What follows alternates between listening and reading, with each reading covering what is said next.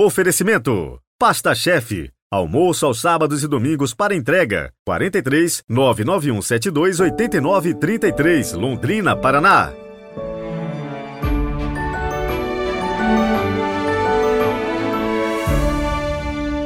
Olá, mais uma vez nos encontramos aqui para meditarmos juntos a palavra de Deus. Hoje é quarta-feira, 12 de abril de 2023. Você já sabe que neste dia colocamos em oração as suas necessidades espirituais e temporais. Pedimos a intercessão de São Pio de Petreutina. Então me envie, por favor, os seus pedidos de oração. Quero te ajudar a rezar pelas suas intenções. E quem é devoto deste grande santo da igreja está mais que convidado para, em setembro, ir comigo visitar San Giovanni Rotondo, na Itália, onde ele viveu. E não é só lá. Vamos também conhecer Pietreutina, cidade onde ele nasceu, a Gruta de São Miguel Arcanjo, Roma, Assis de São Francisco, também o lugar onde aconteceu o milagre eucarístico, Lantiano. Então será uma viagem incrível. Me manda um WhatsApp 43998063912 ou um direct no Instagram padre.heriberto, que envio para você o roteiro e vamos rezar para que dê tudo certo. Rezemos.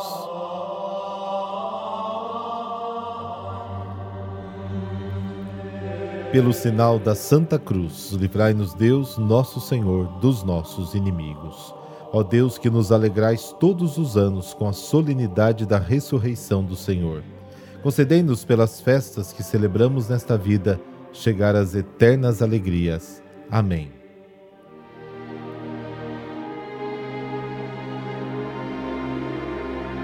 Lucas capítulo 24, versículos de 13 a 35. O Senhor esteja convosco, Ele está no meio de nós. Proclamação do Evangelho de Jesus Cristo segundo Lucas. Glória a vós, Senhor.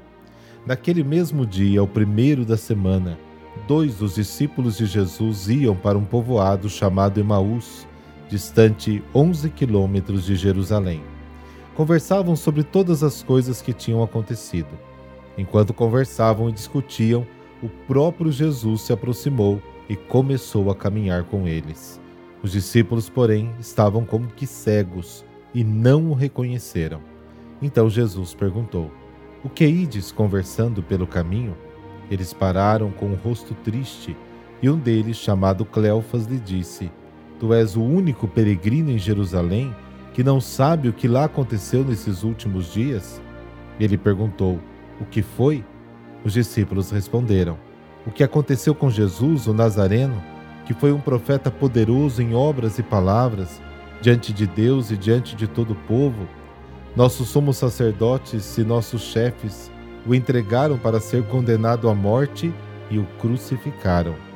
Nós esperávamos que ele fosse libertar Israel, mas, apesar de tudo isso, já faz três dias que todas essas coisas aconteceram. É verdade que algumas mulheres do nosso grupo nos deram um susto. Elas foram de madrugada ao túmulo e não encontraram o corpo dele. Então voltaram dizendo que tinham visto anjos e que estes afirmaram que Jesus está vivo. Alguns dos nossos foram ao túmulo e encontraram as coisas como as mulheres tinham dito. A ele, porém, ninguém o viu.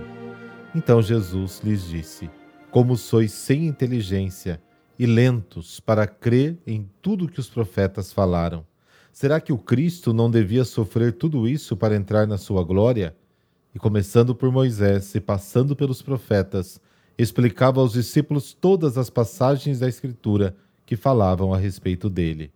Quando chegaram perto do povoado para onde iam, Jesus fez de conta que ia mais adiante. Eles, porém, insistiram com Jesus, dizendo: Fica conosco, pois já é tarde e a noite vem chegando. Jesus entrou para ficar com eles. Quando se sentou à mesa com eles, tomou o pão, abençoou, partiu e lhes distribuía.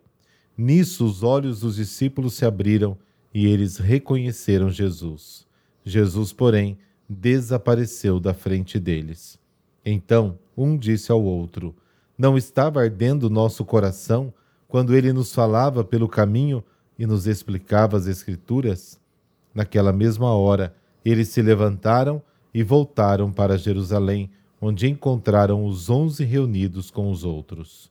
E estes confirmaram: realmente o Senhor ressuscitou e apareceu a Simão. Então os dois contaram o que tinha acontecido no caminho e como tinham reconhecido Jesus ao partir o pão. Palavra da salvação, glória a vós, Senhor.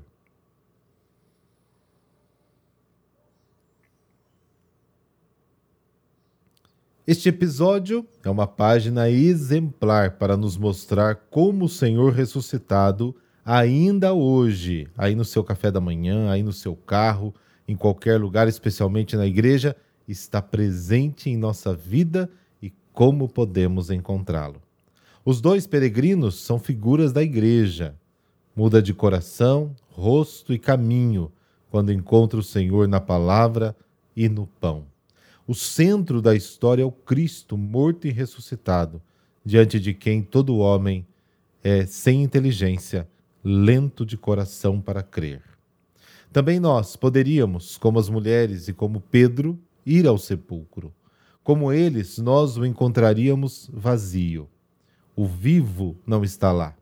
Ele está nas ruas do mundo em busca de seus irmãos perdidos. Ele os segue, encontra-os, os acompanha para transformar sua fuga de Jerusalém em peregrinação ao Pai. Como os dois discípulos de Emaús, Cristo aproxima-se de todos nós. Ele nos encontra em nossa vida cotidiana como viajantes e se junta a nós em nossa jornada, onde quer que vamos. Ele não se afasta de nós, mesmo que nos afastemos dele. Ele veio buscar e salvar o que estava perdido Lucas capítulo 5, capítulo 19. O próprio Cristo nos explica as Escrituras e abre os nossos olhos. Mesmo que permaneça invisível, nós o percebemos com os olhos da fé. Todos podem alcançá-lo através do anúncio que o revela ressuscitado e do gesto de partir o pão. A palavra e o pão com os quais ele permanece em nosso espírito e em nossa carne é a Eucaristia, oferecida pela Igreja até o fim dos tempos. A palavra e o corpo de Cristo nos assimilam a Ele, dando-nos o Espírito, que é a força para vivermos como filhos do Pai e irmãos entre nós. A mensagem da ressurreição avança através da celebração da Eucaristia. É aqui que a Igreja experimenta que Cristo é o vivo. O anúncio da ressurreição aberto com desconfiança no início da história, depois do encontro com Cristo, que explica as Escrituras e parte o pão, é transmitido com alegria e força até o fim do mundo.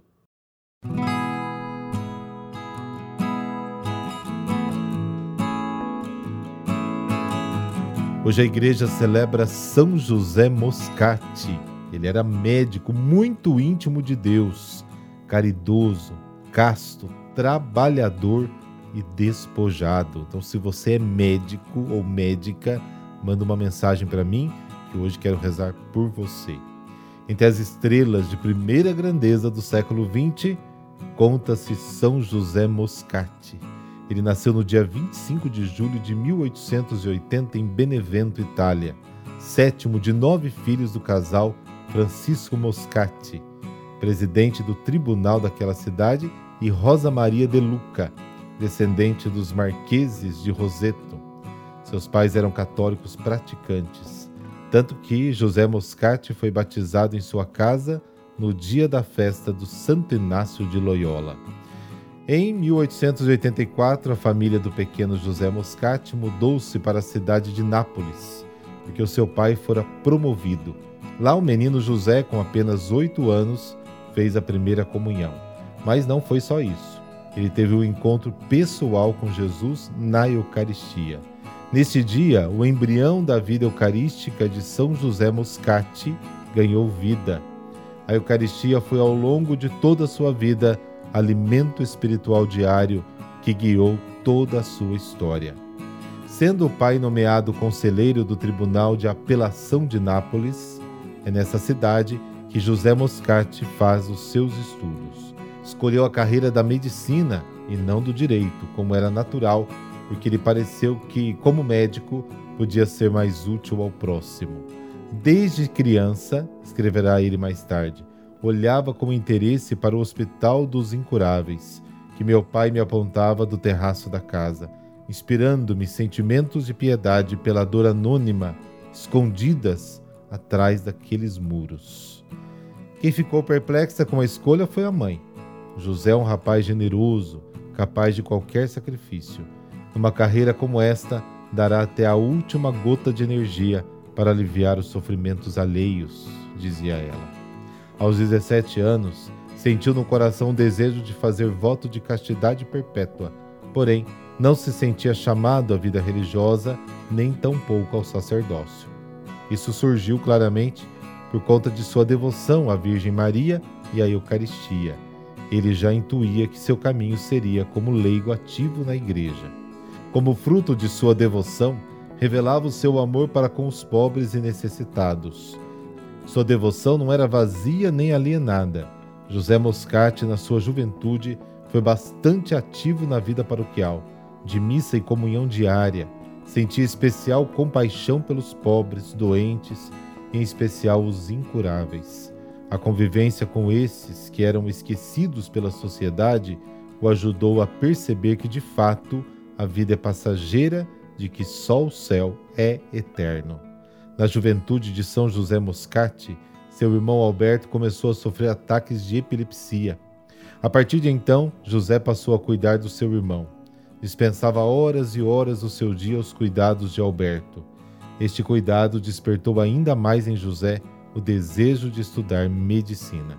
José Moscati cursou a Universidade de Medicina em Nápoles e conseguiu, com esforço e vontade de Deus, segundo ele, o título de doutor em 1903, com apenas 23 anos de idade. Seu ideal era dedicar-se à profissão médica como um campo vastíssimo para praticar a caridade cristã, servindo a Cristo na pessoa do doente.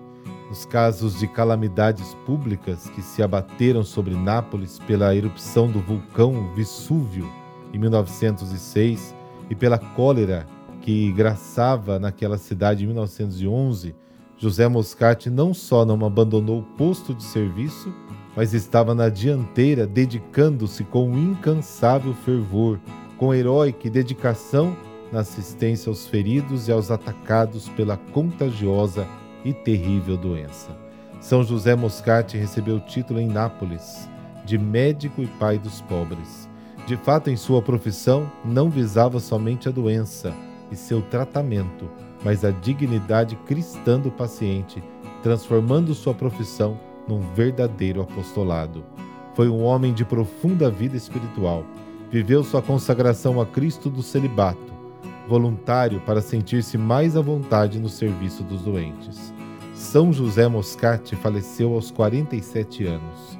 Previu sua morte, que aconteceu no dia 12 de abril de 1927 consumido pela dedicação ao trabalho. Pouco depois da morte, foi iniciado o processo de beatificação. Seu corpo hoje é venerado na nova Igreja de Jesus em Nápoles, onde se verificam numerosas curas milagrosas, continuando no céu sua caridade heróica. Ele foi beatificado em 1975 pelo Papa Paulo VI e em 25 de outubro de 1987 ele foi canonizado pelo Papa João Paulo II, um leigo, médico, que dedicou sua vida aos doentes incuráveis, aliviando seus sofrimentos e confortando seus corações.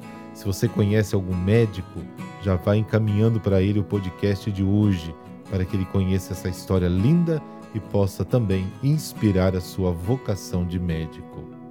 Ó Deus, que destes a São José Moscati a graça de unir a ciência, a caridade e a fé. Dai-nos também o espírito de amor ao próximo, para que nos nossos trabalhos o vosso nome seja sempre glorificado por nosso Senhor Jesus Cristo, vosso Filho, na unidade do Espírito Santo. Amém. Abençoe-vos o Deus Todo-Poderoso, Pai, Filho, Espírito Santo. Amém. Boa quarta e até amanhã.